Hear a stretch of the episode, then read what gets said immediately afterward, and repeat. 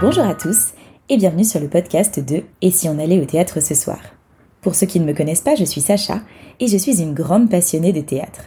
Pour vous, j'écume les salles de spectacle parisiennes et je vous raconte mes découvertes sur ce podcast et sur le blog du même nom. Et j'espère que ça vous aidera à choisir des spectacles qui vous ressemblent. Dans ce dixième épisode, je vais vous parler d'un spectacle de la compagnie Les Joyeux de la Couronne qui s'appelle L'Empereur des Boulevards. Alors c'est une pièce qui raconte la vie de Georges Feydeau, le grand maître des vaudevilles, et qui joue en ce moment à Paris au théâtre Montmartre-Galabru. Ce spectacle, ça a été une très agréable surprise pour moi, je l'ai adoré et je vous raconterai pourquoi plus en détail dans quelques minutes.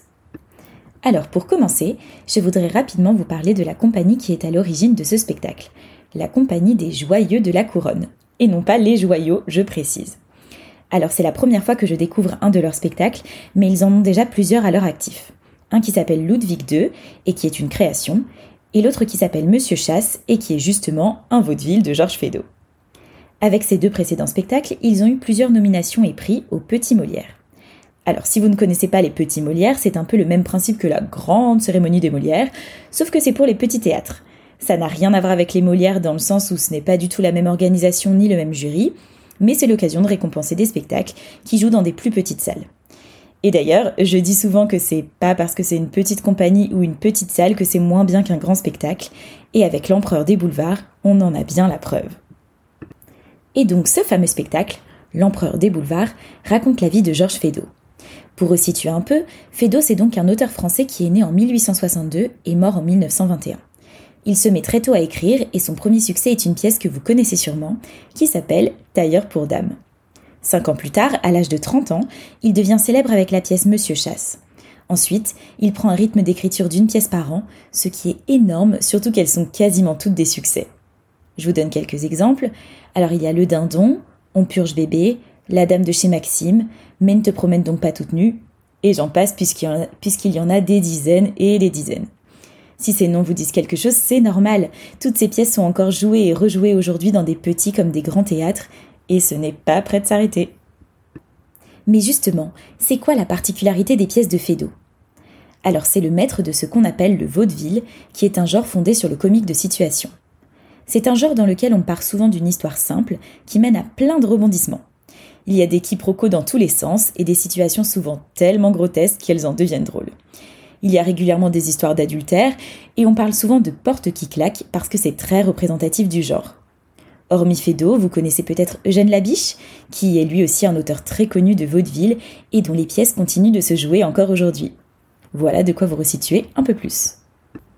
Dans ce spectacle, L'Empereur des Boulevards, on y apprend que la vie de Feydeau, qui pourtant vue d'ici a l'air d'être juste une succession de réussites, est en fait bien compliquée il est complètement partagé entre sa femme, ses conquêtes d'un soir et ses compagnons de débauche. Et oui, le succès rend fou. Et c'est ce que vous allez découvrir dans ce spectacle. Alors vous vous demandez sûrement pourquoi j'ai tant aimé ce spectacle. Déjà, j'ai trouvé le thème passionnant. Jouer la vie d'un dramaturge dont on a l'habitude de jouer les œuvres, c'est un pari osé que j'ai trouvé super bien réussi. Parce que c'est vrai, on se, se pose jamais la question de qui est l'homme qui se cache derrière tous ces textes. Et pourtant, si on creuse, c'est super intéressant. En plus, on n'a pas vraiment besoin de particulièrement connaître ou aimer cet auteur pour apprécier le spectacle, puisque ça reste une histoire avec des péripéties, des personnages plus ou moins profonds auxquels on s'attache, etc. Une histoire presque banale finalement. Ensuite, je dois dire que j'ai été hyper rapidement embarquée dans le spectacle. Parce que quand la pièce démarre, waouh, le truc part dans tous les sens. En 10 minutes, on a déjà rencontré un bon paquet de personnages, donc franchement ça en jette.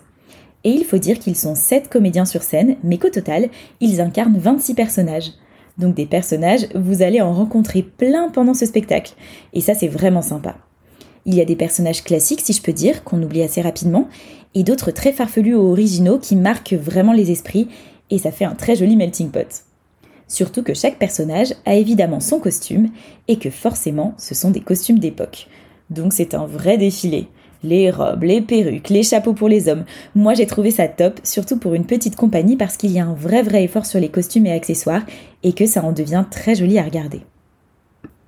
Et j'ai aussi trouvé que les comédiens étaient pleins d'énergie, qu'il y avait un très bon rythme et qu'on n'a pas du tout le temps de s'ennuyer quand on est spectateur. En plus, il y a quelques chansons et chorégraphies qui ponctuent le spectacle, et vous savez que j'aime bien ça. Après, je rassure ceux qui n'aiment pas les comédies musicales, il doit y avoir trois chansons à tout casser, hein, donc c'est pas un spectacle musical. Voilà, vous pouvez y aller sans crainte. Franchement, j'ai passé une super soirée devant ce spectacle qui est très divertissant. Déjà, j'y ai appris plein de choses sur la vie de Fedo. Ensuite, je me suis amusée parce qu'il y a des personnages vraiment sympas et comiques.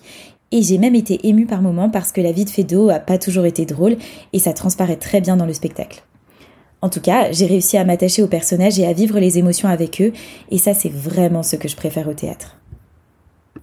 Pour moi, c'est un spectacle qui s'adresse à tout le monde. C'est facile d'accès, les dialogues sont bien écrits et pas trop compliqués à suivre, donc vous pouvez y aller même si vous n'avez pas trop l'habitude d'aller au théâtre. En plus, c'est dans une petite salle très mignonne à Montmartre qui gagne à être connue, je trouve. Voilà, il ne me reste plus qu'à vous donner les infos pratiques de ce spectacle. Alors en ce moment avec le couvre-feu, ça joue les dimanches à 18h30, mais en temps normal, ça joue aussi le vendredi soir à 21h30, donc espérons que ça puisse reprendre vite. Ça se passe au théâtre Montmartre-Galabru, dans le 18e, et c'est programmé jusqu'au 20 décembre. Et les billets sont bien sûr disponibles sur toutes les plateformes habituelles. Et voilà, c'est déjà la fin de ce dixième épisode du podcast Et si on allait au théâtre ce soir? La bonne nouvelle, c'est que je continue d'aller voir des spectacles malgré le couvre-feu, donc restez à l'écoute. En attendant, si cet épisode vous a plu, n'hésitez pas à aller voir le spectacle, évidemment, et aussi à mettre une note ou un commentaire sur ce podcast et à le partager autour de vous. Ça m'aiderait beaucoup pour faire grandir le podcast. N'hésitez pas non plus à suivre le site sur Instagram et Facebook et à vous inscrire à la newsletter en bas de page du site. La critique écrite de ce spectacle est en ligne sur le site et si on allait au théâtre ce soir.com, vous aurez le lien dans les notes de l'épisode. Un grand merci pour votre écoute. Je vous dis à très très vite pour un prochain épisode du podcast de Et si on allait au théâtre ce soir? Et n'oubliez pas de mettre du théâtre dans votre vie parce que ça la rend plus jolie. Bye bye